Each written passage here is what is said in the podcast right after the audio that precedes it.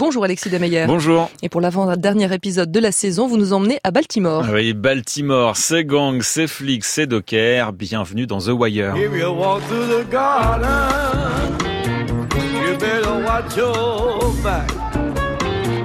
Well, I beg your pardon. Quand la série débute en 2002, on croit d'abord avoir affaire à une assez classique enquête policière pour démanteler un gang de trafiquants de drogue. Les téléspectateurs vont vite se rendre compte que The Wire est bien plus que ça. Bien sûr, on s'intéresse ici aux gangsters des quartiers noirs de Baltimore. On découvre aussi le quotidien des policiers. Certains sont racistes et volontiers bagarreurs, d'autres sont démotivés ou corrompus. D'autres, enfin, tentent de faire bouger les choses et malgré les faibles salaires, travaillent jour et nuit sur leurs enquêtes. Mais très vite, le panorama s'agrandit et on plonge aussi dans l'univers des juges, des dockers du port de Baltimore, des politiciens, des enfants, des professeurs, des journalistes, des toxicomanes. Le tout avec un impressionnant souci du détail. Le réalisme de The Wire transparaît euh, notamment dans les dialogues qui font la part belle à l'argot du Maryland. You gonna keep it humming though, right, cuz? Yeah, you know it. Oh, oh, you got your hands up? You got your hands up? Cuz you keep on doing like how you doing, we'll be talking about points on the package. Alright? Alright. Keep it humming. Yeah, most def. Voilà ce qu'on vient d'entendre, c'est D'Angelo et son oncle Evan Barksdale, l'un des parrains de la drogue à Baltimore. The Wire, Alexis, c'est une série qui a été créée par un ancien journaliste. Il s'appelle David Simon. Pendant 12 ans, c'est lui qui était chargé de la rubrique Fait divers au Baltimore Sun. Et David Simon a très bien réussi sa reconversion puisqu'avec The Wire, puis Tremé et The Deuce, il est devenu l'un des auteurs les plus prestigieux du monde de la fiction télé. Ici, en compagnie d'Ed Burns, un ancien policier et professeur de Baltimore, Simon construit une œuvre complète et complexe.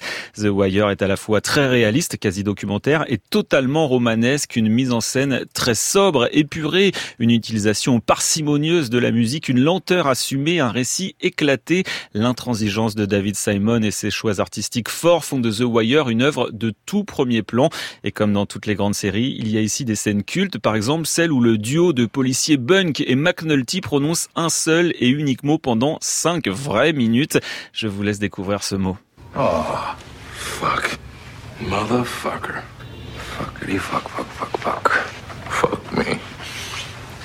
Voilà, cette scène parmi tant d'autres prouve la singularité mais aussi la radicalité de The Wire, une série d'ailleurs très politique, très engagée à l'image de son créateur David Simon. The Wire parle avant tout euh, du système américain qui pèse de tout son poids sur la vie des citoyens et notamment les plus pauvres d'entre eux.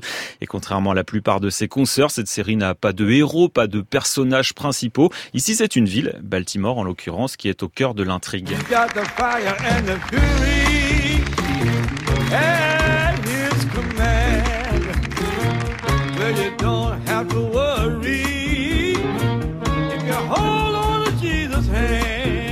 Et après 60 épisodes tout pile, The Wire a tiré sa révérence. Ah Oui, cinq saisons devenues mythiques qui continuent à passionner des millions de fans partout dans le monde. On reste quand même un peu déçu par la dernière saison, celle consacrée notamment aux journalistes, qui est moins convaincante. Mais malgré cette relative baisse de régime sur la fin, The Wire est une série d'exception, l'une des toutes meilleures de l'histoire, à mettre au même niveau que Les Sopranos, c'est dire. The Wire sur écoute en français, c'est une série à retrouver en VOD et en DVD à retrouver cette chronique sur franceinter.fr.